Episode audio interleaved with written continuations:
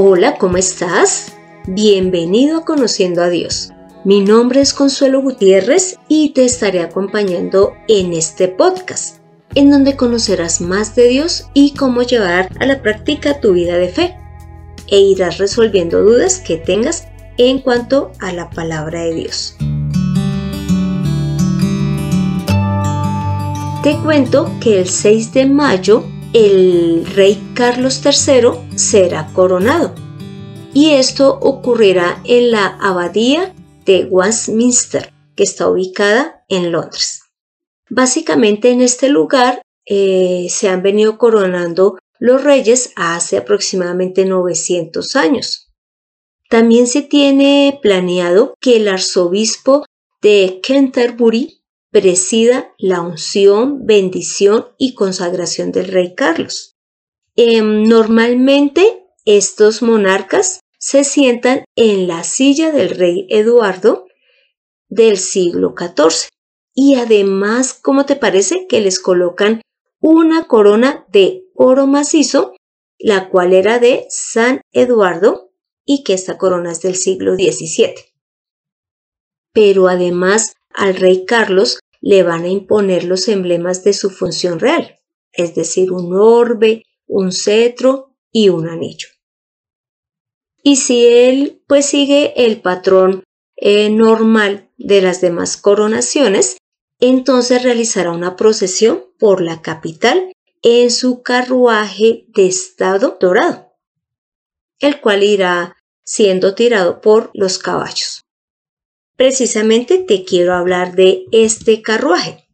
¿Cómo te parece que este carruaje que se conoce como Good State Coach fue encargado a finales de 1960 por el rey Jorge III, pero realmente fue entregado en el año de 1762.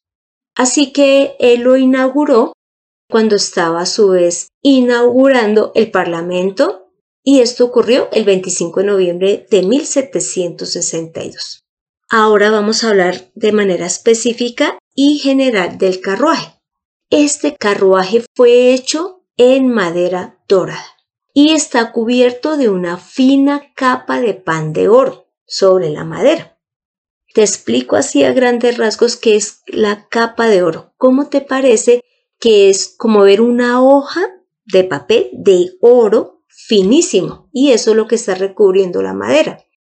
Este carruaje tiene 7 metros de largo, pesa 4 toneladas y mide 3.6 metros de alto. Por lo tanto, debido a su peso y suspensión, solo se usa con una velocidad de paso de hombre. Así que por más que el rey quiera agilizar este viaje por el carro va a tener que hacerlo de manera lenta. Además, el techo contiene una corona imperial, la cual está sostenida por tres querubines que representan a Inglaterra, a Escocia e Irlanda. Y estos querubines además sostienen la espada, el cetro y la insignia que representa la caballería. También el carruaje tiene sobre cada rueda la figura de un tritón. Este también es en madera de nogal dorado y representa la difusión de las buenas noticias, pues del buen gobierno y además el poder imperial de la Gran Bretaña. El cuerpo principal también es de madera dorado y está tallada con palmeras que representan y enmarcan las puertas y las ventanas. Bueno, no te voy a hablar más del carruaje porque si no se nos iría todo el podcast mencionando lo hermoso y majestuoso que es este carruaje. Bueno, ¿y por qué te quise hablar de la coronación del rey Carlos III y en especial del carruaje que es muy probable que él use para esta coronación? Y es porque hoy vamos a analizar la porción de Juan 12, del 12 al 19, y ya dentro de la explicación de la porción bíblica, también me basaré en Mateo 21 del 1 al 10, en Marcos 11 del 1 al 10 y en Lucas 19 del 29 al 40. Entonces voy a leer eh, lo que dice en Juan 12, del 12 al 19. Dice, el siguiente día, grandes multitudes que habían venido a la fiesta, al oír que Jesús venía a Jerusalén, tomaron ramas de palmeras y salieron a recibirle y clamaban, Hosana, bendito el que viene en el nombre del Señor, el Rey de Israel. Y halló Jesús un asnillo y montó sobre él, como está escrito. No temas, hija de Sión, he aquí tu rey viene, montado sobre un pollino de asna. Estas cosas no las entendieron sus discípulos al principio, pero cuando fue Jesús glorificado, entonces se acordaron de que estas cosas estaban escritas acerca de él y de que se las habían hecho. Y daba testimonio la gente que estaba con él cuando llamó a Lázaro de sepulcro y le resucitó de los muertos. Por lo cual también había venido la gente a recibirle, porque había oído que él había hecho esta señal. Pero los fariseos dijeron entre sí, ya veis, que nada conseguís. Mirad, el mundo se va tras él.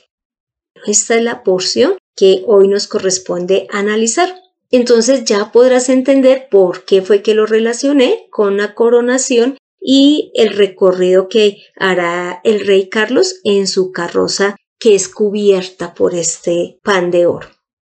Entonces, veamos que lo primero que muestra la porción, y ya basándonos en Mateo y en Marcos, es que se alista el vehículo, como lo hablaríamos ahorita, en el cual es transportado Jesús. Y mira lo que dice el Mateo 21 del 1 al 3. Dice, cuando se acercaron a Jerusalén y vieron a Bethsaye y al monte de los olivos, Jesús envió dos de sus discípulos diciéndoles, Id a la aldea que está enfrente de vosotros, y luego hallaréis una asna atada y un pollino con ella. Desatadla y traédmelos. Y si alguien os dijere algo, decid, el Señor lo necesita y luego los enviará. Y ya dice que en Marcos 11.7 dice que los discípulos lo hicieron así y que pusieron sobre el pollino sus mantos y Jesús se centró sobre él. Es decir, que ya está el carruaje listo para que Jesús sea presentado como rey o que más bien el pueblo lo vea y manifieste que Él es el rey de Israel. Ahora lo segundo que podemos ver es la alabanza y el reconocimiento que le dan. Podemos observar que hay grandes multitudes allí en Jerusalén porque se iba a celebrar la fiesta de la, de la Pascua. Así que todos los judíos acudían a esta ciudad para celebrarla. Por lo tanto, también ya se menciona lo que esta multitud hizo. Y en Marcos 11, del 8 al 10, podemos ver que ellos tendían sus mantos por el camino, es decir, para que Jesús pasara sobre ellos. Otros cortaban ramas de los árboles y también las tendían por el camino. Y los que iban adelante y los que iban atrás de Jesús iban cantando, dando voces y diciendo, Osana, bendito el que viene en el nombre del Señor. Bendito el reino de nuestro Padre David que viene. Osana en las alturas. Pero también vemos que en Juan 13 dice específicamente lo siguiente, Osana, bendito el que viene en el nombre del Señor, el Rey de Israel. Y además menciona que no solamente fue la multitud que estaba allí alrededor de Jesús, sino que sus discípulos también se gozaban y eran grandes voces que iban diciendo las maravillas que habían visto realizar por Jesús. Y además decían, bendito el Rey que viene en el nombre del Señor, paz en el cielo y gloria en las alturas. ¿Te imaginas? Los discípulos están entendiendo este momento tan importante y era que estaban proclamando a Jesús como Rey de Israel. Y mira que esta oración no solamente se presentó en ese momento, es algo que debe estar ocurriendo en nuestras vidas como creyentes y evidentemente también será dada en el último tiempo después del juicio final y ya cuando estemos todos en el cielo, también vamos a darle esa alabanza.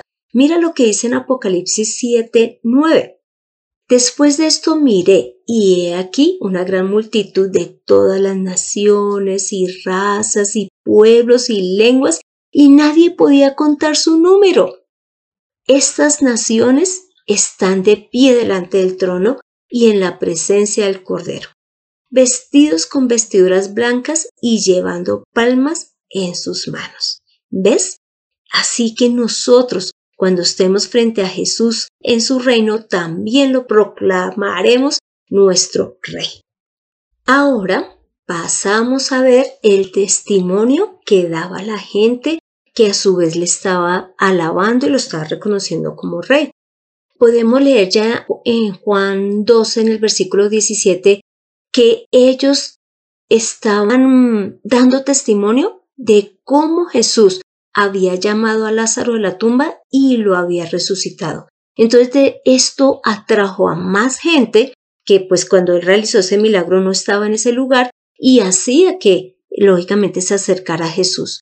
Pero vemos también que sus discípulos no solamente se limitaron a hablar del milagro que realizó con Lázaro, sino que ya leímos que ellos decían todos los milagros y todas las maravillas que habían visto realizar eh, por Jesús en las personas y en sí mismos. Así que ahora la pregunta es, ¿cuál es tu testimonio? De mi parte te puedo decir que continúo con Dios y le pido a Dios que jamás me aparte de Él, porque lo que he podido observar de Dios y de Jesús, que es su Hijo, es que ellos son misericordiosos en gran manera y que ellos son dignos de ser obedecidos, amados y respetados.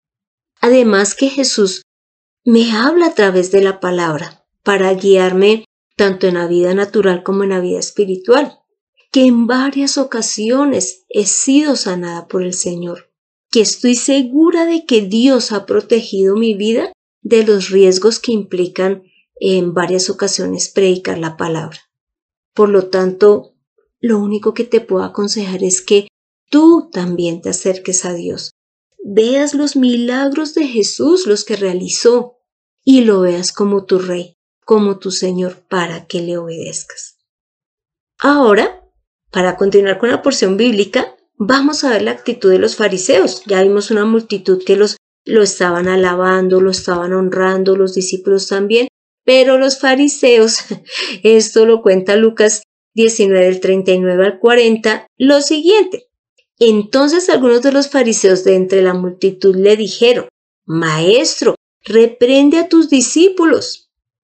Él, respondiendo, les dijo, Os digo que si estos callan, las piedras clamarían. Y en Lucas podemos ver que ellos están molestos de todo el honor que le están dando a Jesús y que lo están proclamando rey. Eh, se dicen entre ellos, ya ven que ustedes no están consiguiendo nada, el mundo se está yendo tras de él.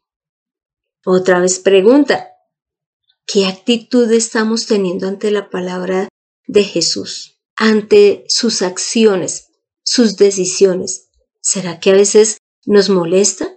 ¿Será que dudamos de lo que Él hace? ¿Será que aún dudamos de que Él sea el Hijo de Dios? Tú eres quien te respondes allí, en tu lugar secreto y mientras escuchas este podcast. Y pasamos a ver algo muy importante y es que se habla del cumplimiento de la profecía. Y es que ya uno de los profetas había dicho así, no temas, hija de Sión, he aquí tu rey viene montado sobre un pollino de asna. ¿Y cómo te parece que estas cosas fueron las que ocurrieron en Jesús? Y las personas, en especial los discípulos, ayudaron a cumplir esta profecía. Y como siempre, está la certeza de que Dios cumple todo lo que dice. Pero mira que acá dice que los discípulos no se habían dado cuenta que se había cumplido la profecía hasta que Jesús fue glorificado, en otras palabras, hasta que resucitó y, ascendió al cielo. Así que la pregunta aquí es eh, la siguiente. ¿Será que en ocasiones no entendemos la palabra? ¿Será que en ocasiones no sabemos qué es lo que Dios nos quiere decir? No te preocupes, síguela estudiando, sigue analizándola, No dejes de leerla todos los días, que Dios te la irá revelando cada vez más y llegará el momento en que tú entiendas y esa duda que tengas va a ser aclarada. Y ahora la, ya para terminar la pregunta sería, ¿cómo aplico esta porción en mi vida o cómo la aplicamos? Lógicamente lo primero es dándole el mismo honor a Jesús que le damos a Dios. ¿Cómo te parece que en Juan 5, 22 eh, dice que Dios le ha dado a Jesús el poder de juzgar, para que todos honremos a Jesús como honramos al Padre? Porque si no lo hacemos, no estaríamos honrando al mismo Dios. Así que no te preocupes pensando en que si alabas a Jesús, estás ofendiendo a Dios Padre, no lo estás haciendo, porque Jesús es la palabra de Dios hecha carne y Jesús es el mismo Dios. Además que en Apocalipsis 5.12 también dice que Jesús, que es el Cordero de Dios, es digno de recibir el poder, las riquezas, la sabiduría, la fortaleza, la honra, la gloria y la alabanza. Así que no te preocupes, más bien bríndale ese honor que Jesús merece. Lo segundo que nosotros debemos de hacer es ser ese vehículo de Jesús. Él buscó un burrito. Imagínate, el hijo de una burrita, ni siquiera un caballo, ni siquiera un camello. Es decir, Jesús se mostró humilde en todo, pero ahora Jesús habita en nosotros y nosotros somos su vehículo para llevar su palabra su evangelio a todo el que nos rodea. Créeme que mucha gente necesita escuchar de ese rey, de un rey que es misericordioso, digno de confianza, fiel y que cumple todo lo que dice y que además siempre va a buscar nuestro bien. Lo tercero es que lógicamente le alabemos y demos el testimonio que tengamos de Dios, de cómo Él ha obrado en nuestras vidas, sea sanándonos, sea hablándonos, sea guiándonos, protegiéndonos, sea eh, transformando nuestra vida. Demos el testimonio que muchos lo necesitan escuchar. Y lo cuarto es que como iglesia le demos el honor, para que la gente al vernos no diga de pronto, uy, si eso es ser cristiano, mejor no quiero ser, sino que digan, uy, si eso es estar con Cristo, me quiero acercar a Dios, porque quiero ser y tener lo que veo en esa persona. Y ya para concluir, finalmente lo que podemos ver es que debemos de analizar nuestro corazón. Si realmente estamos viendo a Jesús como rey para obedecerle. Y si lo estamos esperando. ¿Y qué le vamos a ofrecer cuando Él se presente? Aquí en la porción hablaban de mantos, de las ramas, del mismo burrito, pero nosotros, ¿qué le vamos a presentar? Debemos de presentar esas coronas que Dios nos da cuando le obedecemos. Esas son las que debemos de presentarle a Jesús cuando Él venga por segunda vez por su iglesia. Así que te pido que me acompañes a esta oración final. Padre Santo, gracias por mostrarnos la forma en que debemos de tratar a Jesús. Gracias por enseñarnos que ahora somos ese vehículo vivo que podemos llevar a Jesús, su nombre, sus obras, sus milagros y su obra en nosotros a los demás. Señor, gracias por usarnos. Gracias por mostrarnos que Jesús es digno de ser considerado rey y de ser alabado por nosotros. Padre Santo, gracias porque enviaste al justo, al misericordioso, en el cual podemos confiar, al cual le podemos entregar nuestra vida y que estemos a su servicio, así como hacen los siervos de los reyes de las diferentes naciones del mundo. Que nosotros también seamos esos siervos que te obedecen, sabiendo que tú siempre buscas lo mejor para nosotros.